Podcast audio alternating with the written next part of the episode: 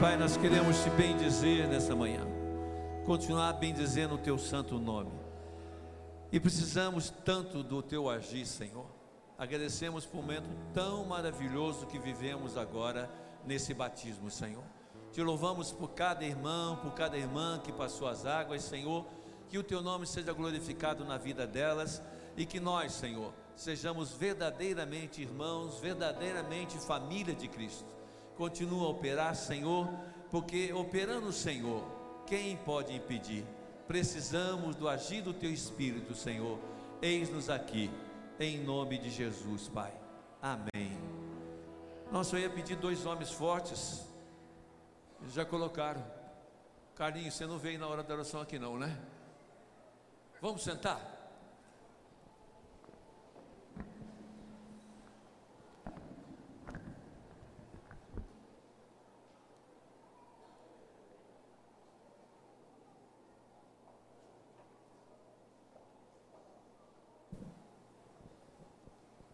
Eu estou, ou estava, vamos dizer assim, com o esboço preparado para pregar,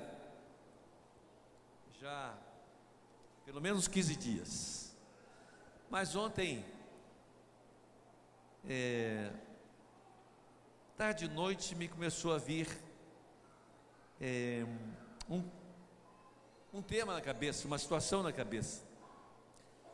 Então eu vou falar sobre essa situação e se o tempo der, falar sobre aquele esboço, tentar conciliar um com o outro. Então eu queria que você, por favor, meu irmão, minha irmã, abrisse a Bíblia em Mateus 19.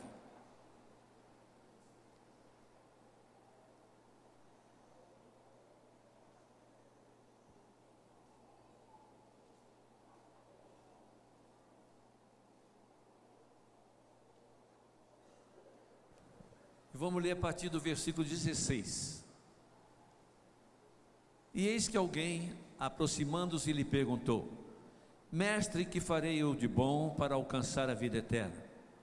Respondeu-lhe Jesus: Por que me perguntas acerca do que é bom? Bom só existe um. Se queres, porém, entrar na vida, guarda os mandamentos. E ele lhe perguntou: Quais?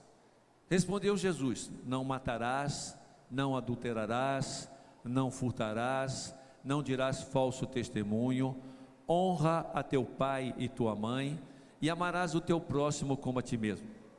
Replicou-lhe o jovem: Tudo isso tenho observado, que me falta ainda? Disse-lhe Jesus: Se queres ser perfeito, vai, vende os teus bens, dá aos pobres, e terás um tesouro no céu. Depois vem e segue-me. Tendo, porém, o jovem ouvido esta palavra, retirou-se triste, por ser dono de muitas propriedades. Mateus 16.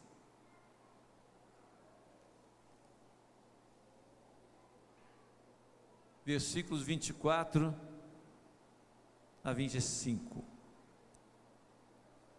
Então disse Jesus a seus discípulos: Se alguém quer vir após mim, a si mesmo se negue tome a sua cruz e siga-me. Você conhece a história do jovem rico? A história é, é muito clara, não há muita coisa a discutir aqui, a tentar tirar daqui. Muito claro, Jesus explica de maneira muito clara, Mateus escreve de maneira muito clara, mas existem lições aqui que nós podemos colocar na nossa vida. Existe uma que nós precisamos olhar para a nossa vida e ver se isso tem acontecido conosco. Você vê que o jovem foi procurar a orientação com a pessoa certa, com quem podia dar para ele a resposta que ele perguntava. E isso é uma coisa que precisa acontecer hoje de novo. Os jovens que estão aqui precisam procurar orientação com a pessoa certa. Nós, os mais experientes, precisamos estar preparados para responder aquilo que o jovem ou a jovem nos pergunta, ou mais novo nos pergunta, como Jesus Cristo responderia, usando a palavra de Deus, dizendo: a palavra diz assim. Você vê que o jovem recebeu a atenção de Jesus, procurou, falou com Jesus, Jesus ouviu, atendeu e deu uma resposta que eu considero muito maravilhosa. A resposta do rapaz foi muito corajosa. Eu não sei quantos de nós teríamos coragem de responder hoje da maneira como esse jovem respondeu. Respondeu-lhe Jesus: Por que me perguntas acerca do que é bom? Bom, só existe um.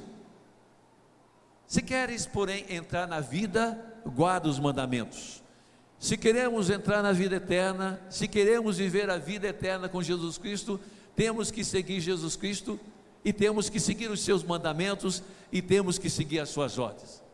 Se alguém quiser vir após mim, negue-se a si mesmo, tome a sua cruz e me siga. E siga quer dizer cumprir os seus mandamentos. E o moço dá uma resposta que quantos de nós teríamos capacidade para responder? Jesus diz para ele assim: Você conhece os mandamentos, você já leu os dez mandamentos, não é? É, guarda os mandamentos.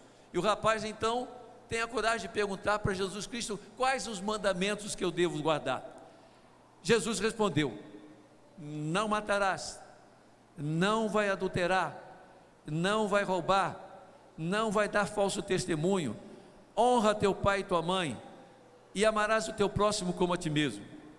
Replicou-lhe o jovem: tudo isso eu tenho guardado. Que me falta ainda? Eu fiquei pensando na resposta desse rapaz. Ele respondeu para mostrar que ele era o bom, que era um santão, ou ele respondeu sinceramente: tudo isso aí eu tenho guardado desde a minha infância. Você encontra em alguma das versões. De qualquer maneira, a coragem de dizer eu tenho cumprido o que diz a palavra de Deus é algo que tem que fazer com que eu olhe para a minha vida e ver se eu posso dizer, tudo isso eu tenho guardado. E ele estava falando verdade, porque ele estava falando com o Senhor que sabe todas as coisas. Se ele tivesse dito qualquer coisa mentirosa aqui, Jesus Cristo diria, teria dito para ele: Não, não é verdade. E quantos de nós jovens que estamos aqui podemos dizer para Jesus exatamente isso? O Senhor sabe que eu tenho guardado esses mandamentos. O Senhor sabe que eu tenho cumprido isso. O Senhor sabe que tenho obedecido aos mandamentos. E Jesus não replicou a ele: Não, não é verdade que você não tem feito. Mas Jesus olhou para ele porque Jesus sempre olha para nós. Nós estamos reunidos aqui em nome de Jesus Cristo e nós não estamos sozinhos. O Senhor está aqui. O Senhor já falou comigo, já falou com você na hora do, do batismo vimos um batismo lindo, vimos um testemunho maravilhoso. Eu penso assim: ver um testemunho desse e não quebrantar o coração é muita dureza de coração. Ver um milagre de Deus, ver Deus agir de maneira tão poderosa e tão bem documentada, glória a Deus por isso, não é? E não quebrantar o coração, e não me render, e não dizer Deus é bom, louvado seja o nome do Senhor, é muita dureza de coração porque Deus é bom, Deus cuida de nós, Deus cuida de você e Deus cuida de mim. O moço disse então para Jesus Cristo: replicou-lhe o jovem, tudo isso eu tenho feito, o que, o que, que me falta ainda? Talvez a, a grande dificuldade da grande maioria dos cristãos hoje seja dizer assim: o que me falta ainda? Porque nós fazemos parte, nós fazemos parte de uma igreja, e quando digo igreja, não digo PNL, eu digo no contexto geral, não é? Onde reconhecer que pode faltar alguma coisa na nossa vida com relação a obedecer ao Senhor é uma coisa muito diferente, muito difícil. Os crentes de hoje, uma grande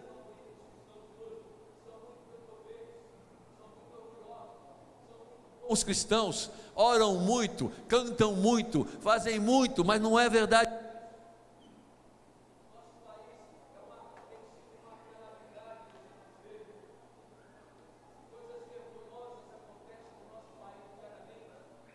Bárbaros acontecem no nosso país diariamente.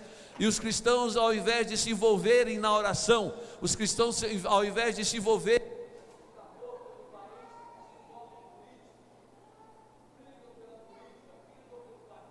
brigam pelo time, não é verdade? Tem até uma, uma nova agora que estou ouvindo na boca até mesmo de cristãos. segue o líder. Não, o cristão não tem que seguir o líder, o cristão tem que seguir Jesus. Não é verdade, irmãos? Aí você fala assim: você está cutucando, né, pastor? Não. Eu, quando pensei nisso, eu pensei assim: alguns vão falar isso, mas é uma verdade. Nós somos chamados a seguir a Jesus Cristo, a olhar para Jesus Cristo, a não desviar o olhar de Jesus Cristo, a ouvir os seus mandamentos, a cumprir os seus mandamentos. E será que é uma realidade na nossa vida? Nós, o meu ouvido escuta primeiro, temos que dar uma olhada na nossa vida e ver como que nós estamos cumprindo as ordens do Senhor e se nós estamos cumprindo as ordens do Senhor verdadeiramente. Temos que ver se nós estamos em obediência, temos que ver se nós podemos fazer o que o moço fez aqui. Tudo isso eu tenho guardado. Todos os seus mandamentos eu tenho guardado e tenho cumprido. O que é que me falta ainda? Eu creio que hoje pela manhã é tempo de nós ouvirmos assim: o que me falta ainda, Senhor? Eu preciso ser fiel, eu preciso seguir fielmente, eu quero entrar na vida eterna. E nós muitas vezes não temos coragem de fazer isso. Nós olhamos com muita facilidade para os erros do pastor Binho, do pastor Emílio, do pastor Ricardo, do pastor Jean, do pastor Marcos, Parece que existe em nós uma incapacidade de olhar para mim, de reconhecer os meus erros, de reconhecer que eu preciso confessar os meus pecados, e muitas vezes meus pecados precisam ser confessados até publicamente, pedir perdão para a igreja. E deixa-me dizer uma coisa: creio que estou falando em nome do Senhor Jesus, e eu não gosto de falar isso. Nós, como igreja, perdemos uma chance muito grande creio que há dois cultos passados, quando o pastor Ricardo chegou aqui na frente e pediu perdão para o pastor Emílio. Quero pedir perdão porque eu tenho falado de você, falei de você. Por que só ele fez isso? Por que só ele pediu perdão? Por que, que nós não tomamos a coragem de sair do nosso lugar falar, me empresta aí, pastor, que eu também quero falar, eu também tenho falado da vida dos irmãos eu também murmuro, eu também faço isso. É fácil, muito fácil para nós. Eu estava aqui, não é verdade? Ah, por que o senhor não fez? É verdade, você está certo. Mas nós perdemos uma grande chance de, como igreja, de começar a experimentar um avivamento. Uma igreja confessando os seus pecados e um Deus todo-poderoso ouvindo e perdoando os pecados. Nós precisamos aprender a olhar para nós a Bíblia não diz negue o seu marido, negue a sua esposa. Ela fez, fala assim: negue-se a si mesmo. Negue os meus eus, os meus achos, aquilo que eu penso, aquilo que eu quero. Negue-se a si mesmo. É isso que Jesus fala aqui. Isso não é realidade na nossa vida.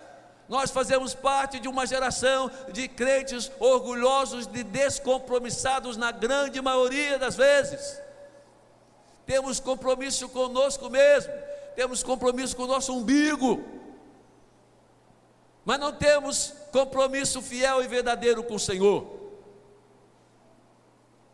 Por que, que eu vim aqui de manhã? O que me trouxe aqui? Por que, que eu estou sentado aqui? Por que, que eu estou de pé aqui?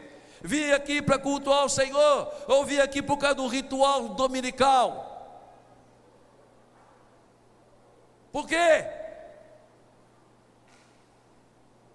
Nós temos perdido muitas oportunidades de sermos cristãos melhores e de começarmos a ver em nosso meio o mover do Espírito Santo do jeito dele, porque ninguém manda em Deus, ele é o Senhor. Falta para você uma coisa, disse Jesus para o rapaz, e falta para mim tanta coisa. Vai, vende tudo quanto você tem, distribui para os pobres, e depois vem, e depois vem e segue-me. Segue-me. Minha cabeça funciona assim. Vai lá vender. Distribui para os pobres. Se ele falou, me segue, ele falou assim: Eu vou te esperar você fazer isso. Está embutido isso aí. Eu vou te esperar fazer isso. A Bíblia diz que o rapaz se afastou. E se afastou porque tinha muitas propriedades.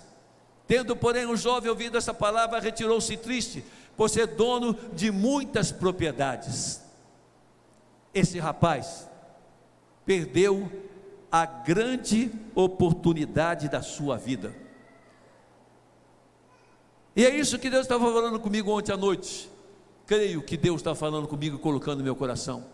Quantas oportunidades de sermos cristãos melhores nós estamos perdendo todos os dias, porque nós não estamos tomando a nossa cruz, porque nós não estamos negando a nós mesmos, porque a nossa vontade priori, é prioridade, porque nós queremos que as coisas sejam feitas do nosso jeito, porque nós temos que dar as última palavra e ponto final. Se não for assim, não tá bom. Do meu jeito, na minha hora, no meu tempo Fazemos parte de uma geração que tem dificuldade para ouvir. Fazemos parte de uma geração muito culta que sabe tudo. E eu só conheço uma pessoa que sabe todas as coisas. E você sabe quem é. E eu sei quem é. Será que nós temos verdadeiramente aproveitado as oportunidades que Deus nos dá diariamente de guardar os seus mandamentos, aquele que tem os meus mandamentos e os guarda, esse é o que me ama, e os mandamentos do Senhor não são pesados, diz a palavra do Senhor. É preciso que a gente olhe para nós e vê a quem nós queremos seguir. Se seguir o mundo, se seguir o que está aí na internet, se seguir os pastores da internet, se seguir os homens cultos que estão ministrando por aí, louvado seja o nome de Deus, o nome do Senhor pela vida deles ou seguir a palavra do Senhor, ou seguir aquilo que a palavra de Deus fala. É muito clara. Será que nós não estamos perdendo a oportunidade de ser mais compromissados com o Senhor Jesus? Eu estava lá fora, parado lá, antes de pregar, eu fico muito ansioso, não, não perdi isso ainda, graças a Deus. Então eu vou para lá, eu vou para cá, eu ando, eu fui lá fora, Aí me lembrei que eu ia pregar, falei assim: não, eu tenho que entrar. Porque senão os irmãos que entrarem e me ver aqui fora, pode pensar que eu vou falar por causa deles. Não é verdade? Pode ou não pode? Vamos. Será que nós não estamos perdendo a oportunidade de sermos mais compromissados e mais compromissados com a palavra e mais compromissados uns com os outros? Culto cristão tem o individual e culto cristão tem o coletivo que nós prestamos juntos ao Senhor. E é preciso que haja de novo alegria. Será que nós não estamos per perdendo a oportunidade de nos alegrarmos na casa do Senhor? De cantarmos na casa do Senhor? É impossível. É preciso olhar para a minha vida, uma igreja inteira cantando e eu de boca fechada. Eu tenho que olhar para mim, eu tenho que me examinar, eu tenho que pensar: meu Deus, está todo mundo errado, todo mundo cantando ou eu tenho que pensar, alguma coisa está errada comigo porque eu não abro a minha boca para louvar ao Senhor. Às vezes é trauma, às vezes é dificuldade, às vezes é timidez, mas é preciso que na casa do Senhor a gente adore ao Senhor vivo e verdadeiro. Pensa quantas oportunidades, maridos, olha para cá, quantas oportunidades nós perdemos essa semana de declarar o nosso amor, o nosso cuidado e o nosso carinho com as nossas esposas. Não foi uma, não foi duas, não foi três, não foi quatro, não foi cinco, não foi seis. Foram muitas oportunidades de declarar o nosso amor, o nosso cuidado, e nós não fizemos isso. Ah, pastor, claro que não, não falta nada para ela em casa tem arroz, tem feijão, tem cama, tem isso, tem aquilo, mas tem você, meu irmão, dizendo: Você é a mulher da minha vida, eu te amo. Quantas oportunidades, minhas irmãs, vocês perderam de demonstrar o amor pelo seu marido, de dizer para ele: Eu te amo. Ah, vou dizer, é ruim, hein? Faz tempo que eu nem escuto esse homem falar isso para mim. Vou dizer por quê?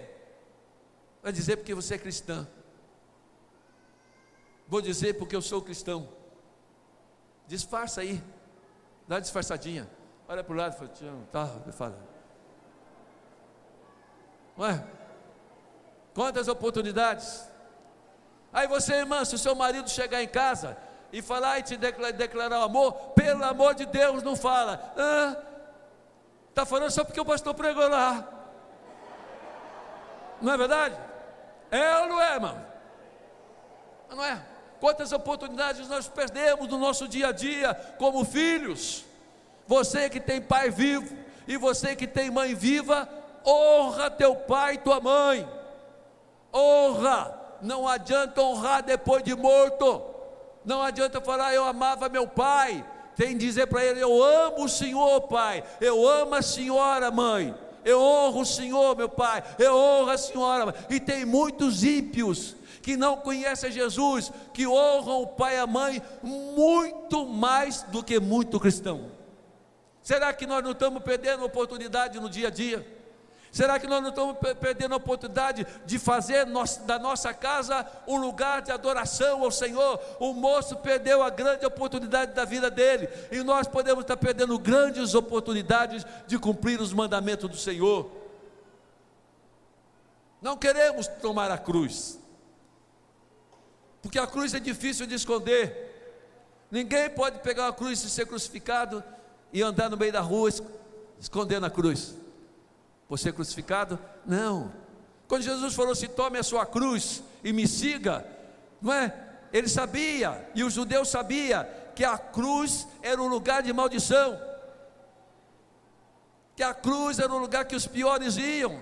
Jesus está dizendo assim: vocês vão participar das lutas que eu vou participar, vocês não vão esconder nas lutas que vocês têm, o sentido lá, pegue a sua cruz, é de pegar e levantar, não é se vangloriar das lutas e dificuldades, não, mas é olhar para Jesus e seguir. Se o meu Senhor tomou a cruz e seguiu, eu vou tomar a minha cruz, as minhas lutas, a minha dificuldade e vou segui-lo dando glória a Deus.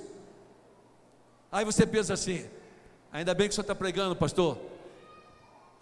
Meu marido é minha cruz, minha mulher é a cruz da minha vida.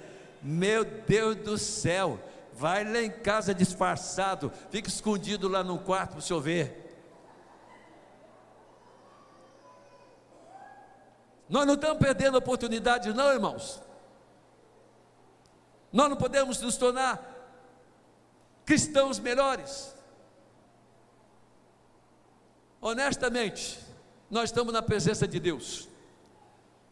Quem essa semana reclamou de alguma coisa, levanta a mão, por favor.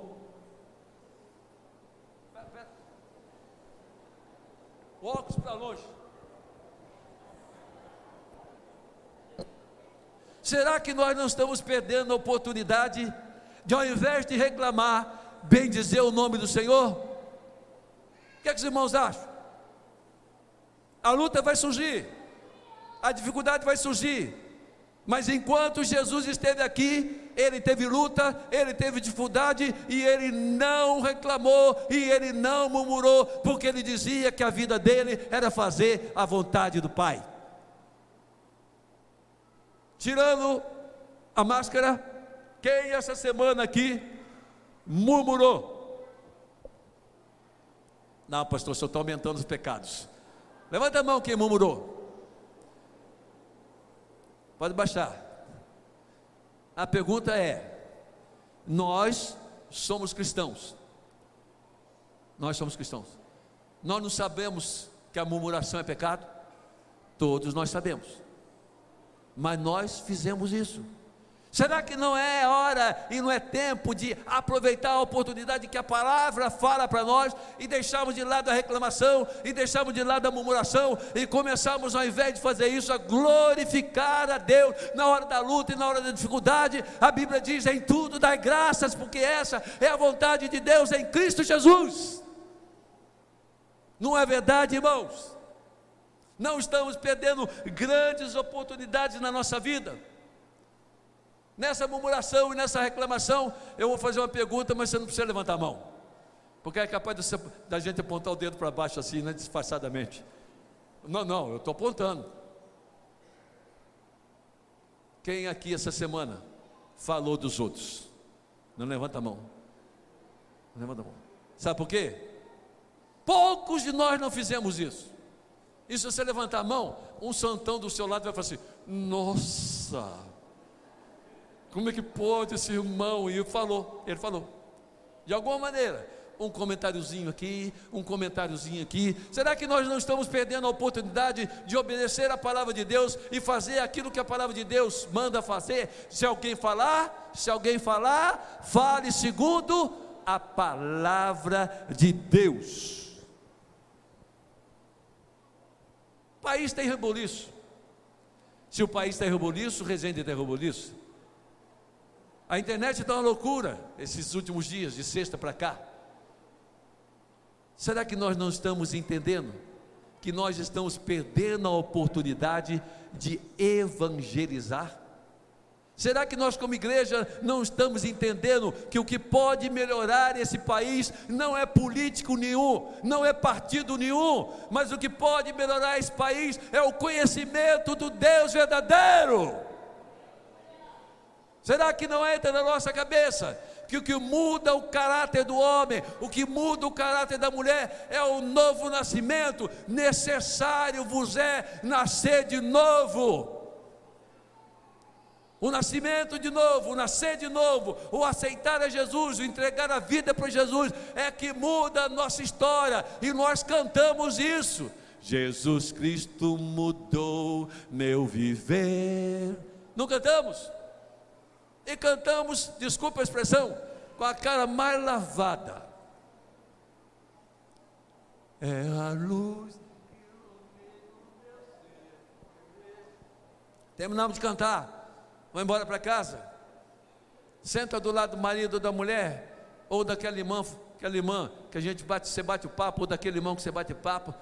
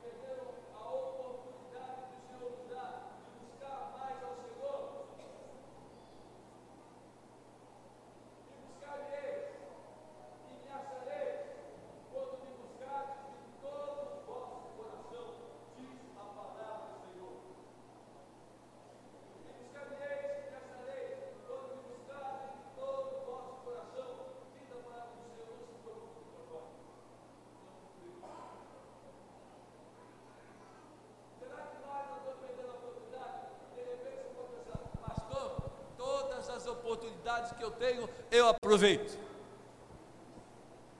Tinha um, uma coisinha que a gente fazia antigamente. Isso aqui, irmão, desse aqui, ó. Uh -uh. Essa semana, todos nós, teve na frente de nós, ou conversamos com alguém que não serve a Jesus Cristo e que provavelmente sabe que nós servimos a Jesus Cristo e aquela pessoa não ouviu da nossa boca nem uma palavra a respeito do Senhor Jesus. E o pior é que muitas vezes, não é? Ela sabe que nós estamos numa igreja, mas ela não vê Jesus Cristo na nossa vida. Será que nós não estamos perdendo a oportunidade, não? Há uma insatisfação generalizada nas igrejas. E isso é Satanás colocando no meio da igreja. Nada está bom. Poxa vida, precisava mudar isso. No dia da ceia é sempre o pastor Bim que prega. Vou falar com o pastor Ricardo. Bota ele na ceia e bota o pastor Ricardo vem e Deus usa ele, pá. Aí você fala assim: não, bota o pastor Marco. Aí Deus vem e usa o pastor Marco, não, bota o pastor Jean. Aí Deus aí bota, aí bota, aí bota, aí bota, porque púlpito é lugar da palavra de Deus. Púlpito não é lugar de político. Púlpito é lugar da palavra do Senhor sair. E é preciso que a gente entenda que nós temos que morrer para viver. Negar a si mesmo, tomar a sua cruz e fazer o quê? E siga. Eu tive confirmação que precisava falar isso hoje cedo, quando eu fui ler o devocional junto com a Leda. Peguei o devocional, até pensei em trazer e acabei esquecendo. Estava falando de um rabino muito antigo. E ele tinha seguidores. Não é? E aonde aquele, aquele rabino ia, os seguidores iam atrás dele. E como ele tinha Nada a ver, tá, irmãos? Por favor. Um problema na perna, ele mancava, né? Ele mancava quando andava. Aí os cinco seguidores dele, que andavam atrás dele, mancavam também, porque queriam ficar parecidos com ele. Quando um rabino experiente sentava os seus aprendizes, vamos assim, sentavam aos pés dele e ficavam ouvindo. É isso que Jesus Cristo está falando. Me sigam, andem comigo, sentem perto de mim, ouçam a minha voz, cumpram os meus mandamentos e vocês serão abençoados. É isso que Deus está dizendo para nós. É isso que o Senhor está dizendo. Nós estamos perdendo a oportunidade de sermos crentes mais produtivos. Nós estamos perdendo a oportunidade de sermos cheios do Espírito, porque não oramos mais, não pedimos mais o batismo com o Espírito Santo, não buscamos a presença do Senhor, não fazemos nenhum sacrifício. E não estou dizendo de dinheiro. Não acredito nesse sacrifício de dinheiro. Não acredito nisso. E não é a Bíblia que ensina isso. Isso é o homem. E tem muita gente que faz, que pensa que pode comprar Deus. E assim como Deus não pode ser comprado, o povo de Deus, o homem de Deus não pode ser comprado, porque o nosso preço já foi pago na cruz do Calvário. E é preciso que a gente tenha essa convicção aqui. Será que nós não temos que reconhecer e confessar Há muito tempo atrás nós fizemos um uma reunião familiar, uma sugestão foi dada para as famílias e teve famílias que fizeram. Quero fazer isso de novo. Sugiro que, né, meus irmãos, minhas irmãs, marque aí um, um jantar para a família. Pai, mãe, filhos, netos. Sentem-se, comam orem para conversar e pedir perdão. O marido, que é o sacerdote da casa, deixa eu dizer, irmãos, olha para cá. O sacerdote da casa é o irmão. Não perca oportunidade. Não perca oportunidade. O sacerdote do lado é o irmão, não é ela. Não é machismo, não. É palavra de Deus. Você é o sacerdote do lar. Então você senta com a sua família e vira para a esposa e se prepare. Fala assim: minha filha, pode falar tudo aquilo que eu tenho feito que tem entristecido você, que eu quero te pedir perdão. E escuta a esposa falar sem interromper, trava a língua. Depois que ela fala tudo, peça perdão sem se justificar. Depois vai, fala com os filhos: meu filho, pode falar aí pai vai pedir perdão para você. Pode ser que o filho fale: Não, pai, eu estou feliz com o Senhor, não tenho que pedir perdão. Mas pode ser que o filho fale assim: É, pai, o senhor prefere a Mariazinha. Tudo a Mariazinha tem, eu, ó. Só na, só na graça que recebo alguma coisa. Você vai pedir perdão e vai dividir o tutu de vez em quando para comprar para eu também. Depois que fizer tudo isso, você, sacerdote do lar, minha esposa, quero falar com você agora. Aí vai, o arroz está muito ruim, a batata não está bem frita. Não é isso. É falar aquilo que tem causado problema dentro do lar. Ela vai pedir perdão, falar para os filhos, eles vão pedir perdão. Depois, o meu irmão vai dirigir a oração final, louvando ao Senhor, canta um hino e continua dentro de casa para a glória de Deus. Mas, como é que eu vou reconhecer erro na frente da minha mulher? Como é que eu vou reconhecer erro na frente dos meus filhos? Humilhar-vos perante a mão do Senhor e Ele a seu tempo vos exaltará. Nós temos que reconhecer que nós fazemos parte de uma geração orgulhosa, vaidosa, que não gosta de se humilhar, que não gosta de seguir verdadeiramente a palavra de Deus. Muitos de nós, meu ouvido escuta primeiro, aparentamos uma coisa e na realidade somos outra. Ou é feito do meu jeito, ou está errado isso aqui.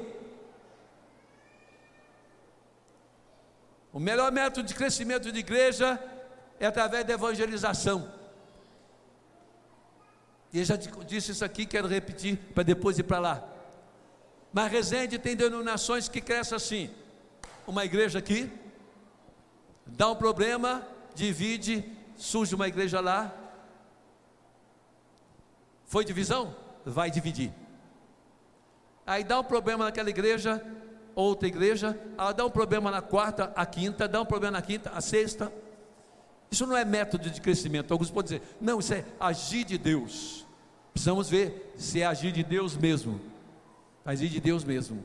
É tempo e nós estamos perdendo a oportunidade de orar mais. Sexta-feira tem uma oração perto da sua casa. Deixa eu dizer, tem participado? Sexta-feira tem oração na alegria. Deixa eu dizer, tem participado? Olha lá que sexta-feira eu estava lá, hein? Vai falar que estava, sexta-feira eu estava lá. Ah, sabe o que acontece? É, é, que no almoço a panela do angu estava muito grudenta, então eu fui lavar e atrasei. Ah, sabe o que acontece? O pneu da bicicleta. Ah, sabe o que acontece? Eu engraxei o sapato e demorei. As, as desculpas são sempre umas coisas escarabosas, não é verdade? Na realidade, nós não vamos, posso falar? Porque não queremos. Não vamos porque não queremos. A outra coisa que nos prende é a nossa prioridade.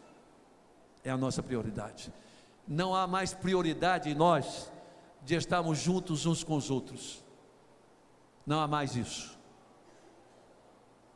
A igreja, que eu creio que precisa ser referência para nós, não é nenhuma dessas igrejas que estão na mídia. Pelo menos eu penso assim. Aí entra o eu, tá vendo? O eu. É a igreja primitiva. Que era a igreja lá do começo. E não fala que não tinha problema, não, que é só ler que tinha. Mas era uma igreja que tinha oração e palavra. Lembra de Atos 6? Uma discussão lá por causa de divisão de alimentos, não é? Os diáconos foram escolhidos e os apóstolos falaram assim: quanto a nós, nós vamos nos dedicar à oração e à palavra. Outra coisa importante na vida daqueles homens, que nós, como homens de Deus, precisamos aprender: eles eram pequenos, eu não estou falando de altura, eles eram homens pequenos, e não existe grande homem de Deus. Não existe. Pode ter homem de Deus alto, é uma coisa, mas grande é o Senhor e nós estamos esquecendo disso.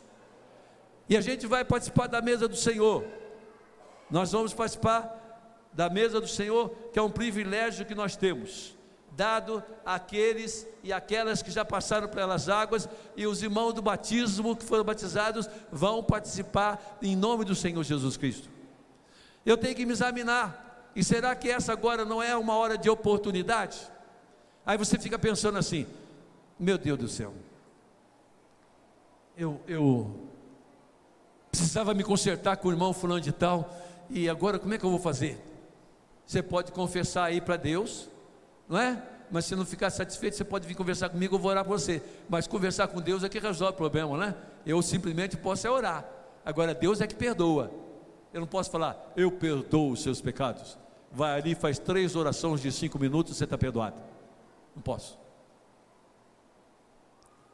Examinar a mim mesmo é um confronto.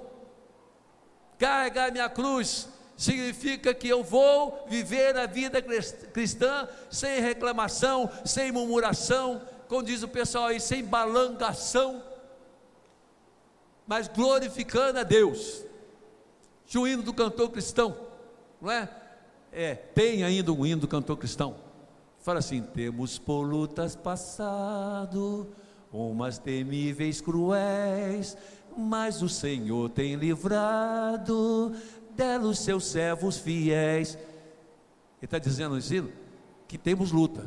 A Bíblia está dizendo que nós temos luta. Não creia numa doutrina que não fale de lutas.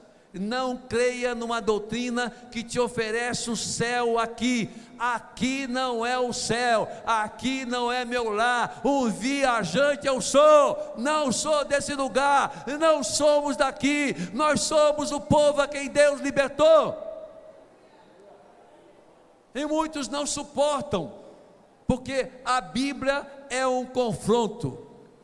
Deus determina, cumpre quem quer. Cumpre quem quer. É a palavra do Senhor. Está aí contigo, está aí comigo, está ali comigo. Nós podemos simplesmente falar, amém, oh glória, sair daqui, não é? Nem esquentar. Mas podemos pensar assim: Deus, eu tenho pecado contra o Senhor, eu tenho pecado contra os meus irmãos, e eu não quero mais isso para a minha vida. Eu quero mudar. E o bom de tudo é que nós servimos a um Deus que muda através de Jesus Cristo a nossa vida. Tem bastante gente aqui que eu vi chegar. Não é? Tem algumas pessoas que eu vi chegar aqui adolescente. Eu gosto de brincar, não vou falar nome. Tem gente, tem uma pessoa aqui que eu vi chegar de canela fina e orelhudo. Né? A canela continua fina, a orelha continua grande, mas como cresceu, não parece tanto. Que bom, que bom que essa pessoa cresceu na presença do Senhor. Meus irmãos, nós precisamos entender uma coisa: nós somos privilegiados, e deixa eu dizer uma coisa: o mundo não suporta saber disso e vamos nos preparar, que a igreja, tudo parece indicar que a igreja vai passar por perseguição. O que nós estamos vendo acontecer no país, tudo parece indicar que a igreja vai passar por perseguição. E se a igreja passar por perseguição e começar a passar por perseguição já agora nesse mês, o mês que vem, no culto de primícias, nós estaremos aqui Bom, pastor, nós temos que ser prudentes, diz a palavra que nós temos que ser prudentes. Mas não diz a palavra que nós temos que nos afastar uns dos outros. Não é? Falando em primícias, você pode trazer durante a semana, porque olha só a proporção de quantos estamos aqui e de quantos de primícias tem. Eu não estou lembrado agora, mas acho que são dez famílias que nós assistimos. É isso? Dez famílias, nove a dez famílias que nós assistimos, não estou lembrado. Então, nós precisamos que os irmãos nos ajudem e que possamos abençoar os irmãos e abençoar o Manaim. Sentados agora, estamos seguindo a Jesus Cristo? O corinho favorito daquele missionário é, fala sobre missionário R.R. Soares, né? É parece que é esse aí, estou seguindo a Jesus Cristo. É, é bem, bem antigo, lá dos primórdios. Eu tinha cabelo na época. Ó, oh, bota chão nisso aí. Bota chão nisso aí. Mas será que nós podemos cantar? Estou seguindo a Jesus Cristo. Desse caminho eu não desisto.